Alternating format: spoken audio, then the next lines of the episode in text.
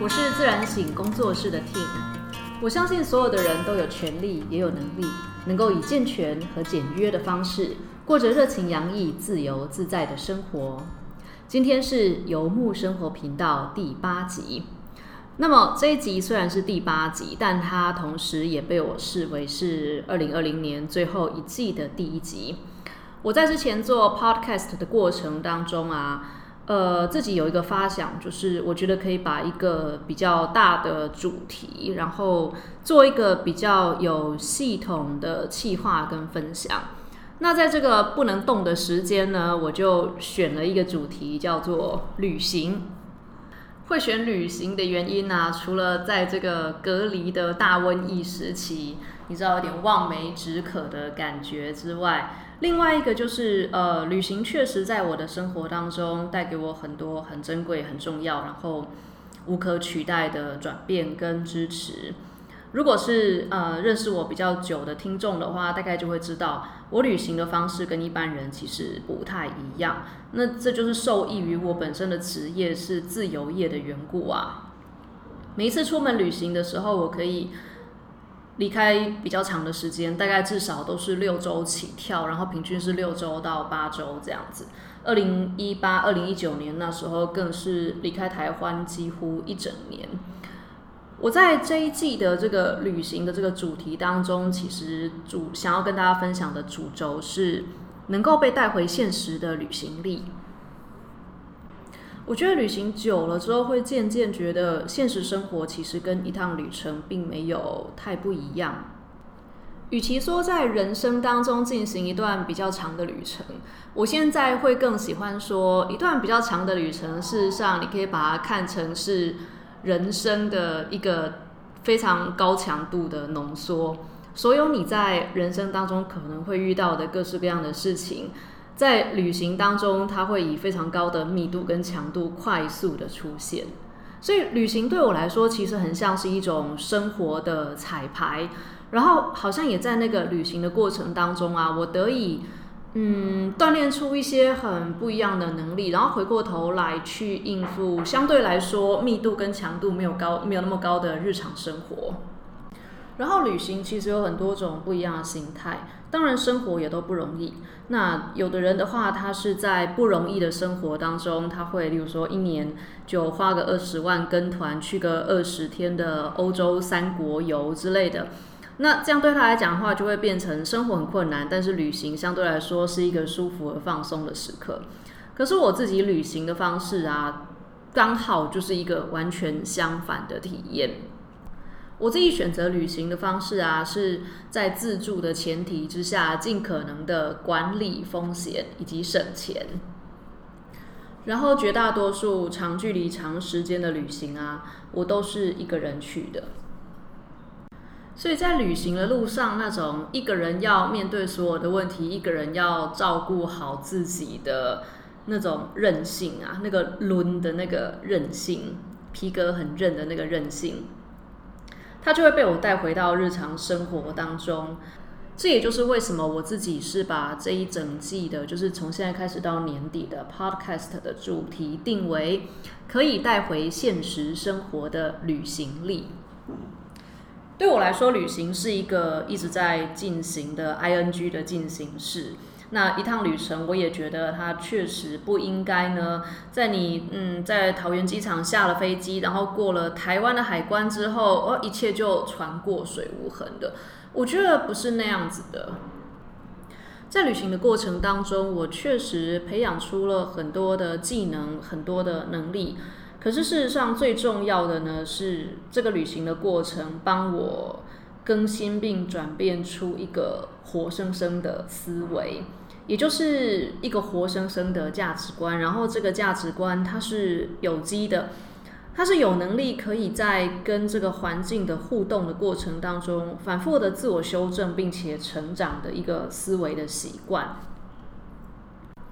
而这样子的一个活生生的思维跟习惯啊，让我在生活当中，无论是困惑的时候，或是觉得卡住的时候啊，其实都有了那个可以挣脱跟转变的能力。那在生活当中啊，其实如果你觉得卡住啊，trapped，或者是你觉得嗯觉得很困惑的时候，事实上旅行也不是唯一解啊。就是我们可以去做一些平常不会做的事情啦，然后或者是去嗯找专家来帮忙啊，无论是找生涯的规划师啦，或者是找一个什么生涯规划顾问啊、咨商心理师啊。或者你就投身进入身心灵的领域当中，例如说可能在命理的领域当中，试着替自己的生命找一个解答等等之类的。其实这些都不是唯一解，旅行不是唯一解，做灵性的个案也不是唯一解。但我觉得旅行有一个非常独特的点，就是。人在离开熟悉的节奏、熟悉的环境，乃至于离开所有熟悉使用的东西。你知道，旅行的时候，我们是只能打包一些最必要的东西，剩下大部分的东西你是需要放在你的住处的。我们等于在旅行的过程当中，有点像被连根拔起。然后，那如果你去的地方够远的话，甚至连你身边的整个文化的氛围都会变得不一样。人在一个新的环境里面的时候，其实要摆脱掉旧的习惯，并且养成新的习惯，真的是一件比较容易的事情。那这个可能就不是你继续待在台湾，然后找专家或者是找课来上可以达到的效果。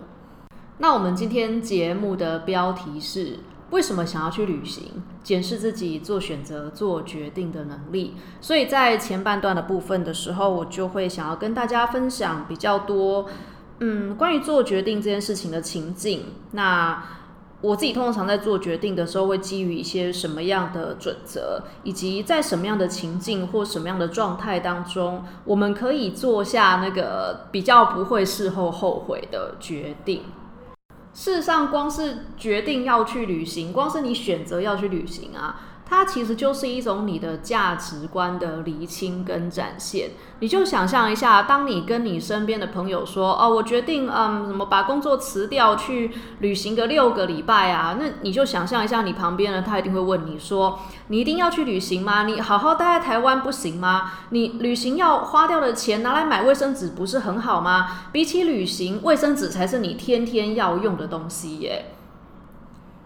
所以事实上，你会注意到说，做决定它其实就是一种生命当中的优先顺序的排序。到底对你来讲，凭什么旅行比舒服的生活更重要？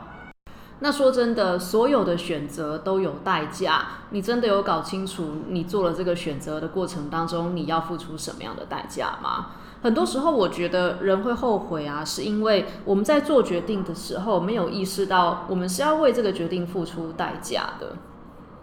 举例来说，当我决定去走圣尔各之路走六个礼拜的时候，那我付出的代价其实就是我会有六个礼拜的时间没有收入。然后在那六个礼拜里面啊，我说真的，吃也吃不好，穿也穿不好，睡也睡不好。然后更别说出发之前，我为了要提升自己的英文能力，还恶补了三个月的英文课。那这三个月的英文课要发生的时候，等于是我平常的工作结束之后，我还不能马上看 Netflix，不能马上去玩，我还要再就是把时间排出来写英文作业，然后交英文作业给老师，然后跟英文老师做口说的练习。所以，当你下定决心要去旅行的时候啊，你一定要记得这件事情。所有的选择都有代价，这就是为什么要有排优先顺序的能力。因为显然，现在旅行在你的生活当中的优先顺序提高之后，那请问你要牺牲什么来换取这一段的经验？那其实这个原则也就解释了为什么。呃，跟就是说，你带一些朋友或带一些长辈出门的时候，他们出门之后会抱怨连连，就是啊，我认枕头啊，枕头不好睡啊，这里不好玩啊，这个好贵啊，为什么都吃冷的啊？我想要吃热的啊。你知道，就是这事实上其实就是他们要出门的过程当中，他们没有意识到说他做的这个决定是需要付出代价的，代价就是要睡在陌生的地方，吃陌生的食物，体验陌生的气候跟陌生的文化。那延伸来说，现实生活也是一样的。例如说，你打算要辞掉工作再去念一个学位，那你要付出的代价就是在念学位那段时间你是没有收入的。那你如果不喜欢现在的工作，要辞掉现在的工作，换去下一个工作，那你要付出的代价就是你换到下一个新的工作的时候，一定会因为对于新工作不熟悉，所以你的工时会增长，也就是你会变工作的更辛苦，然后可能也会因为刚过去，然后公司也可能不是很确定你的实力，所以。你的薪水就会变少，所以换工作这件事情，它要付出的代价可能就是工作会变辛苦，然后薪水会变少，然后你还要想办法适应一个新的环境。说真的，这听起来其实跟旅行真的很像。那我自己是在旅行当中养成了这种适应各种陌生的东西的适应力。那我觉得这个适应力其实对我来说真的是最珍贵的一个能力啊！天哪，第一集已经破梗完了，就是适应力是最重要的一件事情。无论是旅行或是生活啊，适应力事实上都是最重要也最宝贵的一个能力。那适应力之外，第二个我想要谈到的事情是规划力。嗯，旅行呢，它看起来是一个很浪漫的冒险，就是很浪漫的一件事情啊。然后在异国文化体验啊，冒险啊，说什么之类的。可是。我觉得，如果比较有旅行经验的人，大概都会知道，你要把一件浪漫的事情真的很成功、很浪漫的体验完，然后那些冒险没有不小心恶化成意外，乃至于噩耗啊、坏消息之类的，它其实依赖的是一连串很理性的决定和很缜密的思考。我不知道你们有没有那种跟很刷身的朋友去旅行的那种经验，就是你们两个已经在往机场的路上了，然后他翻一翻那个他的随身背的包包，他的随身包里面可能什么都有，从口香糖到梳子到指甲刀到墨镜都有，然后他在他那个巨大的包包里面捞了半天之后跟你说：“哎，不好意思，我护照好像忘记拿。”哎，哇，那一刻你有没有觉得这真的是一种随性的浪漫啊？不，你只会觉得这是灾难啊！其实出一趟门啊，真的能够愉快跟浪漫的起来，要考虑的点很多，要考虑的有外国的货币、你的签证、你的装备、你的体力，然后能力，然后各式各样的适应力之类的，这些啊根本就一点都不浪漫。随便举一个例子，都可以找得出那个不浪漫的实例来。例如说，以外国货币来说好了，人到了机场的时候才发现啊，我还没有买外币耶，所以你只能在机场买那个最贵的外币。然后签证这种事情就不要讲了，就是因为没有把签证弄好，而在台湾的那个地勤登机处挂行李的时候就被地勤人员拦下来，那已经是最好的结局了。最不好的结局呢，就是你已经飞到当地了，然后因为签证的事情搞不定，所以被原机遣返。装备或体力这种事情，你就想一下，嗯，跟你一起出门的人，他可能走了三步，然后爬了一点点楼梯之后，就说脚酸了，他不想走了。那事实上就是有些人的体力呢，可能就永远只够他走到巷口的咖啡馆，然后在咖啡馆里面划手机划一整天。那例如说，跟你一起出门的朋友，如果他是没有能力独自一个人去便利商店买东西或做任何事情的，等于他连上个厕所你都要陪他去上厕所。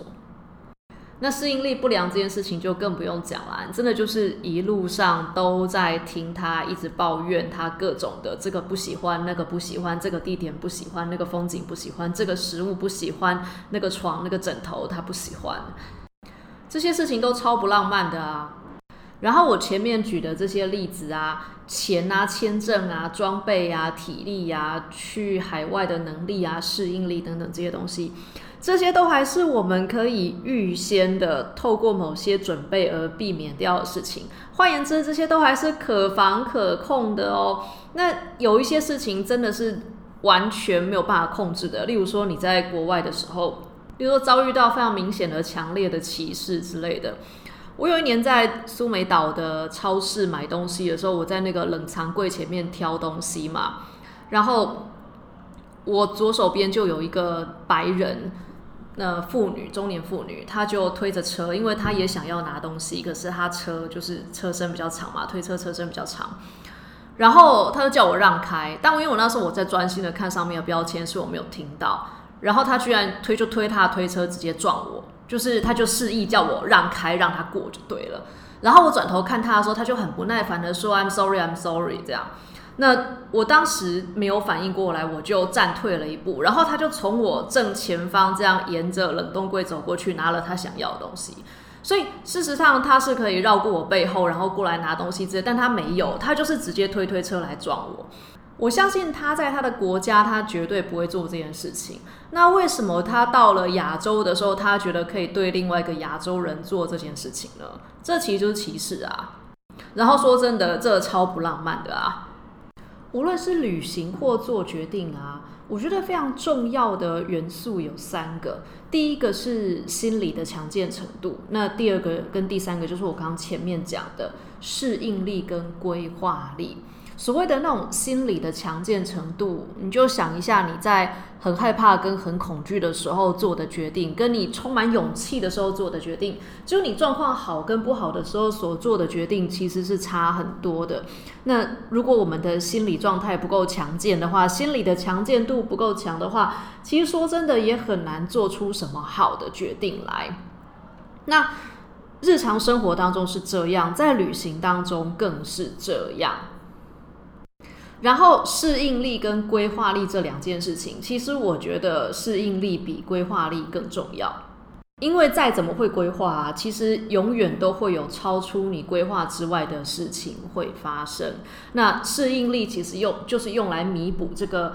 我们永远都会遇到规划之外的事情，以及弥补我们事实上对未来是没有预知能力的。那么。无论是在旅行的路上，或者是在日常生活当中，其实我们都是会遭遇意外的。那遭遇意外，当然就是那失败是理所当然的啊。例如说，今年发生疫情这种事情，那很多人真的就是遭遇了各式各样的意外啊。例如说，可能我在我认识的人里面，他们就有那种已经申请好国外的学校啊，然后。呃，或者是找到什么国外的工作啊，结果因为疫情发生，所以就一切都泡汤。那我们也真的听了很多，例如说台湾有些公司就撑不下去啊，餐厅就倒了之类的。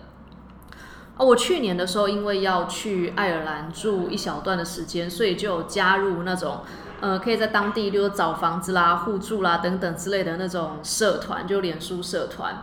那其现在再回头看啊，真的是捏一把冷汗。因为还好我是去年去的，因为我看很多人呢，他们可能是去年年底或者今年年初去，结果一去到爱尔兰呢，就是可能他们房子也租了一年，然后学费也缴了一整年，就一去到那里，欧洲整个就 shut down，就是整个关闭，然后就是学校也不开课了，然后你待在那边也不知道自己能干嘛。那作为一个外国人的话，其实你也很难申请到什么补助之类的。在那边就什么事情都不能做，所以很多人就在那个社团当中，就刚开始的时候都不知道怎么办呢？那我缴了一年的房租怎么办？那我嗯还有一就是缴了一整年的学费，那要怎么办？那我觉得这个地方其实就会反映出生活的一个常态，就是我们真的没有能力去预估很长的未来。我们真的没有能力去预估很长的未来，就是没有人有预知未来的能力。我觉得大家要接受这一点，才不会把力气花错地方。因为我真的遇过很多人啊，就是他知道自己预估不准。所以他就想尽办法要提高自己预估未来的能力，但我必须要先讲，就是这是不可能的事情。我们可以透过占卜或什么之类预知一些，例如说可以预测一些比较短的未来啦。如果大家有在算牌的话，大概就会知道，占卜其实越短时间之内会越准，那时间拉得越长，准确度就会越低。所以就算能预测，大概也真的就是预测那一点点。所以我希望今天大家如果听到这边的时候，可以坦然的接受。预测未来这件事情就是不会准确的话，我真的希望大家要把所有的力气呢，不如花在提升自己面对变动的能力，也就是提升自己的适应力。那事实上，适应力本来就是为了要补足我们没有预测未来的能力而发展出来的解决方案啊。所以，我觉得生活当中非常重要的三个能力是。要对自己的心理的强健度有觉察力，然后要有适应力，以及要有规划的能力。然后在规划的过程当中啊，呃，我觉得很重要的另外一个心态是，绝对不要觉得自己稳赢。你知道，有的时候真的在某些情景之下，我们不得不承受某些风险，就是不得不赌一把就对了。那以我自己来说的话，通常我在旅行当中可能需要赌一下的情境，就是天气变不好了，那我要不要赌那一班班机会取消？或者像我去年在。班加罗尔要登机，准备飞到爱尔兰的时候，那个时候我并没有准备爱尔兰的离境机票。那我不准备离境机票，理由是因为我不知道我会在爱尔兰待多久，我也不知道会呃会从哪一个机场离境之类的。毕竟我觉得我的旅行的计划那个时候真的是蛮自在的。可是没有离境机票的一个风险就是海关可能会不让你进去，然后那个国家是可以帮你遣返的。你知道这种？指望人品大爆发，事实上，在不论是在生活当中或者在旅行路上，其实那都是很不聪明的一个选择。那这件事情的本质其实是，嗯，只要最后的结局完全是由外界来决定跟掌控的，那那个选项就是下下策。所以在做决定的过程当中啊，两个选项有没有，我就会选那个。我可以掌握比较多，我可以控制比较多的选项，这个才是最重要的。所以，例如说天气很不好，这一班班机会不会取消？当这个情境出现的时候啊，通常我会赶快先订下一班我觉得可以顺利起飞的班机的机票，因为要不要取消班机呢，是由航空公司来决定的。如果航空公司宣布说，哦，这班班机取消，那我人已经在登机柜台那边了。我告诉你，就是两三天之内的班机会全部被订光。可是我在航空公司还没有宣布要不要取消班机的时候，我告诉你，那时候啊，就是往后一两天、两三天之内的机票价格都还没涨起来，然后空位也还很多。那个时候，我如果就立刻先买另外一张机票的话，说真的，其实损失的钱不多。在赌人品跟风险管理之间呢，我绝对是选风险管理。那风险管理的要付出的代价就是预算会暴增。可是真的，我跟你说，在生活当中，钱能解决的问题都不是问题。然后我可以顺便跟大家补充一下，除了钱之外，另外一个也不是问题的，叫做道歉能解决的问题。只要道歉能够解决的问题啊，说真的也都不算是问题啦。那我在班加罗尔登机的时候，最后为了要降低被爱尔兰拒绝入境的风险呢，我就在班加罗尔机场就随便买了一张欧洲的联航，就是都柏林飞巴黎，然后就随便买了一天的机票。那那个钱就当做是我付钱给海关，确保我一定能够顺利入境那个国家的，嗯，就当做是成本吧。那果然那张机票后来就报销了，根本就没有用到。我觉得在出发去旅行之前呢，大家可以从这三个点来检视一下自己做决定的心理状态，还有做决定的一些习惯。例如说，嗯，通常驱动你做决定的内在的驱力，究竟是基于恐惧，还是基于渴望挑战、离开自己舒适圈的勇气啦？这个就是心理强健度的部分。然后规划的部分啊，求求各位一定不要赌人品。一定要选那个你比较能够把结局握在手里的选项。我觉得养成那种不要赌你的人品大爆发，赌你自己应得值够不够啊，这真的是受益无穷的习惯。因为我自己有很多的朋友在那个股市投资或什么之类的过程当中会赔很多的啊，通常就是基于那种赌徒心态，就是梭哈身家这样子。我觉得规划不是为了要零风险，规划只能降低风险，但不是没有风险。所以规划到最后，你还有风险不得不去处理的时候啊，我通常都会预设自己呢没有应得值。读什么稳输这样子，结果反而因为每次都预测自己稳输啊，反而就一直提升自己的适应力。那人的适应力一直提升之后啊，其实一段时间一段时间是会感受得到自己是在稳定的成长的。所以心理的强健度、规划的能力跟适应力。这三者就是反复的在日常生活、在旅行的路上被应用的过程当中啊，其实我们自然而然的会开始理解自己的思维，重整自己的思维。我有时候会觉得，人在面对自己的生活的时候，有没有一个完整的作业系统真的很重要。那我们在决定要出发进行一趟旅行的时候啊，其实我觉得很像是脑袋在翻修房子，就是很像你重新装潢你的房子啊，翻修啊，都更啊，那只是翻修规模的大跟小而已。我想大家应该都听过一个寓言啊，就是众生有烦恼的时候就去拜观音菩萨，结果有一天有一个人拜啊拜啊，在那跟观音菩萨讲自己的烦恼，讲了半天之后，一转头发现他旁边那个就是观音菩萨，然后。他就很惊讶，说：“天哪，观音菩萨，你有烦恼的时候，你你你要怎么办？”然后观音菩萨就说：“众生都拜佛，那我只好拜我自己啊。”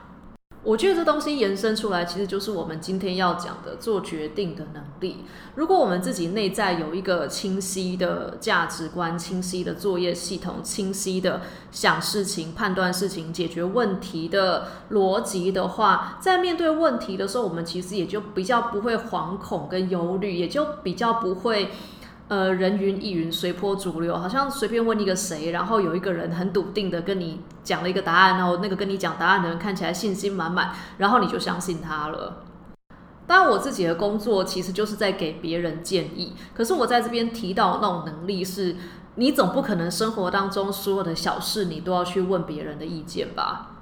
好，所以前面这一段我来帮大家总结一下，其实总结起来就是一句话。在日常生活当中，展现你的心理的强健度、适应力及规划的能力，然后透过这三者的轮流运用呢，更新或者甚至就是从零到有的长出你应付人生的时候觉得喜欢的作业系统、你的思维、你的价值观。如果你有用心的生活，然后在日常生活当中真的去做到这几件事情的话。你各方面的能力一定会长出来。那在旅行的过程当中，这些能力更是无时不刻的一直在应用，一直在应用，一直在应用。好，那到了这里，我们终于可以进到跟旅行比较有关的部分。所以，呃，你听到这里的时候，你其实可以自己想一想，嗯，你为什么要旅行，以及你想要去哪里，以什么样的方式进行旅行。这事实上，你核心的想法就决定了你适合哪一种旅行的方式。那我自己其实是比较喜欢能够主动掌控身边的条件跟环境的旅行方式啦，所以我就在接下来节目当中，我就不会讲那些跟团啊或什么之类的，主要就是自助旅行。因为跟团无可避免的就要被指挥跟被限制啊，那我自己其实比较没有那么。对于这种比较被动的旅旅行方式，没有那么乐在其中啦。所以第一个选择是要出门旅行还是不要出门旅行？那我假设你已经就是要出门旅行了。那第二个要做的选择是，那我要从哪里开始，或我要去哪里进行一个比较长的旅行？我在缅甸的青年旅馆的时候，遇到很多很多西欧来的年轻人。那他们选择来南亚跟东南亚旅行的原因呢，就只有一个，就是省钱。他们只要把钱省着点花啊，其实一点点钱可以旅行个三个月、半年是没有问题的。然后青旅当中也不是真的只有年纪很轻的少年哦，举凡所有想要交朋友跟想要省钱的人啊，都会聚集在青旅当中。所以我在青旅当中还遇到了一个加拿大来的快五十岁的大叔。那那个大叔他说他从年轻的时候就很喜欢去开发度比较没有那么高的国家，因为真的就是他说他在加拿大一个月的生活费啊，可以让他在南美洲旅行九个多月。如果他再省一点的话，他可以旅行一整年。然后其实说真的，这个世界上的任何地方都适合旅行。真的没有任何地方是无聊的。那危险，那也就是危险的程度高跟低的差别而已。如果你要去那个正在内战的国家的话，那我也实在是没有话讲啊。所以在选择你要出发去的地点的时候，最重要的点其实就是，那你最想要的到底是什么？如果没什么钱，又想要尽可能的旅行久一点的话，南亚跟南美真的是非常棒的选择。然后，如果你打算要去进行的是一个比较长时间的旅行的话，其实也不用在路上就把所有的签证都办好，因为毕竟有的签证它是办下去的那一刻起就开始计算有效期限。那其实你太早办好啊，就是有的时候可能也根本就没有办法在期限当中就抵达那个国家，因为路上其实真的会有很多的灵感，让你想要去其他的地方或什么之类的。解决方案其实就是多带几张大头照，然后说真的，就算是在异地，你也可以用你的台湾护照去办其他国家的签证。例如说，我那时候看过了泰国签证的办法之后，然后我确认了啊，我如果在台湾就把泰国的签证办好，等我真的去了呃印度跟爱尔兰之后，要折回来泰国的时候，那个签证已经过期了，我就没有办。所以我等于是我人到了爱尔兰，那我原本的计划是要从爱尔兰折回来去泰国的，所以我就去找了爱尔兰的泰国办事处，然后就拿我的台湾护照在爱尔兰的泰国办事处办了泰国的旅游签证。那其实这个东西是行得通的。我不知道你听到这边的时候会不会有一种哦天哪，疫情都不知道还要多久才能够解决，现在就来想旅行这件事情会不会有点太早？可是说真的，我觉得旅行这件事情啊，事实上你是你决定要出发的当下，你的旅行就已经开始了，因为你的思维模式已经转成旅行者的模式了啊。那我自己经过了一段很长时间的旅行之后，回来台湾其实也差不多呃住了一年了。对我差不多是二零一八年的时候，那时候有比较长时间的离开台湾，然后一九年年初就是完全离开台湾，一月出发，然后。九月才回来这样子，所以算起来我大概也回来台湾住了一年。但我自己会觉得，我现在的生活状态有一点，呃，像是在游牧跟农耕这两个人类发展的进程的模式当中切换着。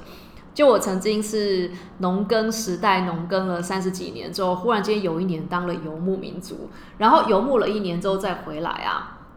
就会变成有一种，对我现在是在农耕时代定居没有错，但我也随时准备好了可以切换进入游牧的心态，对，所以所谓的思维模式转换成旅行者的模式啊，指的是你已经随时都准备好要出发了。那至于是几个月之后才能出发，或几年之后才能够出发，其实都没有关系。重点是你会开始为了要进行一个比较长的旅行而存钱，然后你看着地图就觉得很爽，然后开始调整自己的世界观。在出发之前的时候，就在日常生活当中反复的练习，去提高你的适应力，去提高你的规划力，然后实时的去观察跟提高你的心理的强健度。然后透过这三个技巧的三个能力的反复的应用跟练习之后。逐步的去规划出你的思维啦。那重点是因为你的内在保留了一定程度的弹性，所以当你出发到异国的时候，异国的文化在冲击你的时候，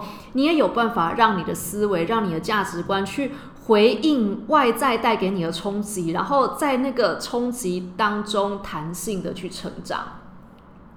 旅行啊，其实真的不是只有打包行李跟打疫苗而已，它真的是不断的探索跟学习。在那过程当中，我们会密集的面对自己的恐惧，然后不得不为了适应外在的环境而改变自己旧有的习惯。那我觉得很重要的一个点是要看见所有人事物的新魅力。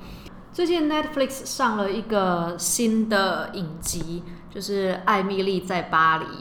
那那出影集我还没有看，但我听说就是那个影集被法国人骂的要命，特别是被巴黎人骂的要命，因为据闻那个剧里面啊，就充满了各种对于巴黎人的刻板的印象和成见。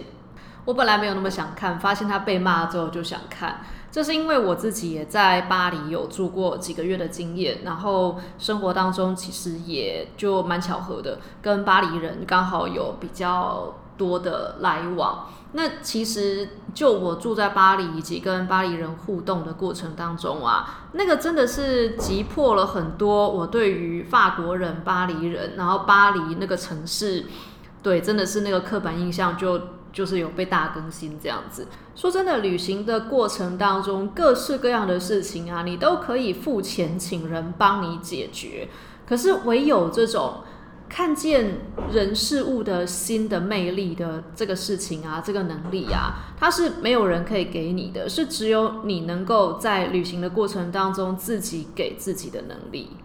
那么，当你准备要选择一个你要出发的地点，或者你已经选好了地点，你开始搜集你即将要去的地方的各式各样的资讯的时候啊，我只能说，网络上的资讯这是两面刃。网络上的资讯既带给我们大量的灵感，可是同时那么多的细节呢，也几乎可以说是摧毁了所有惊喜的凶手。所以在收集资讯的时候，很重要一个点是。呃，你在汲取一些灵感来启发你自己的过程当中呢，也同时要认知到，只有你亲自去那个地方旅行了，你才会真的让改变发生在你的生命当中。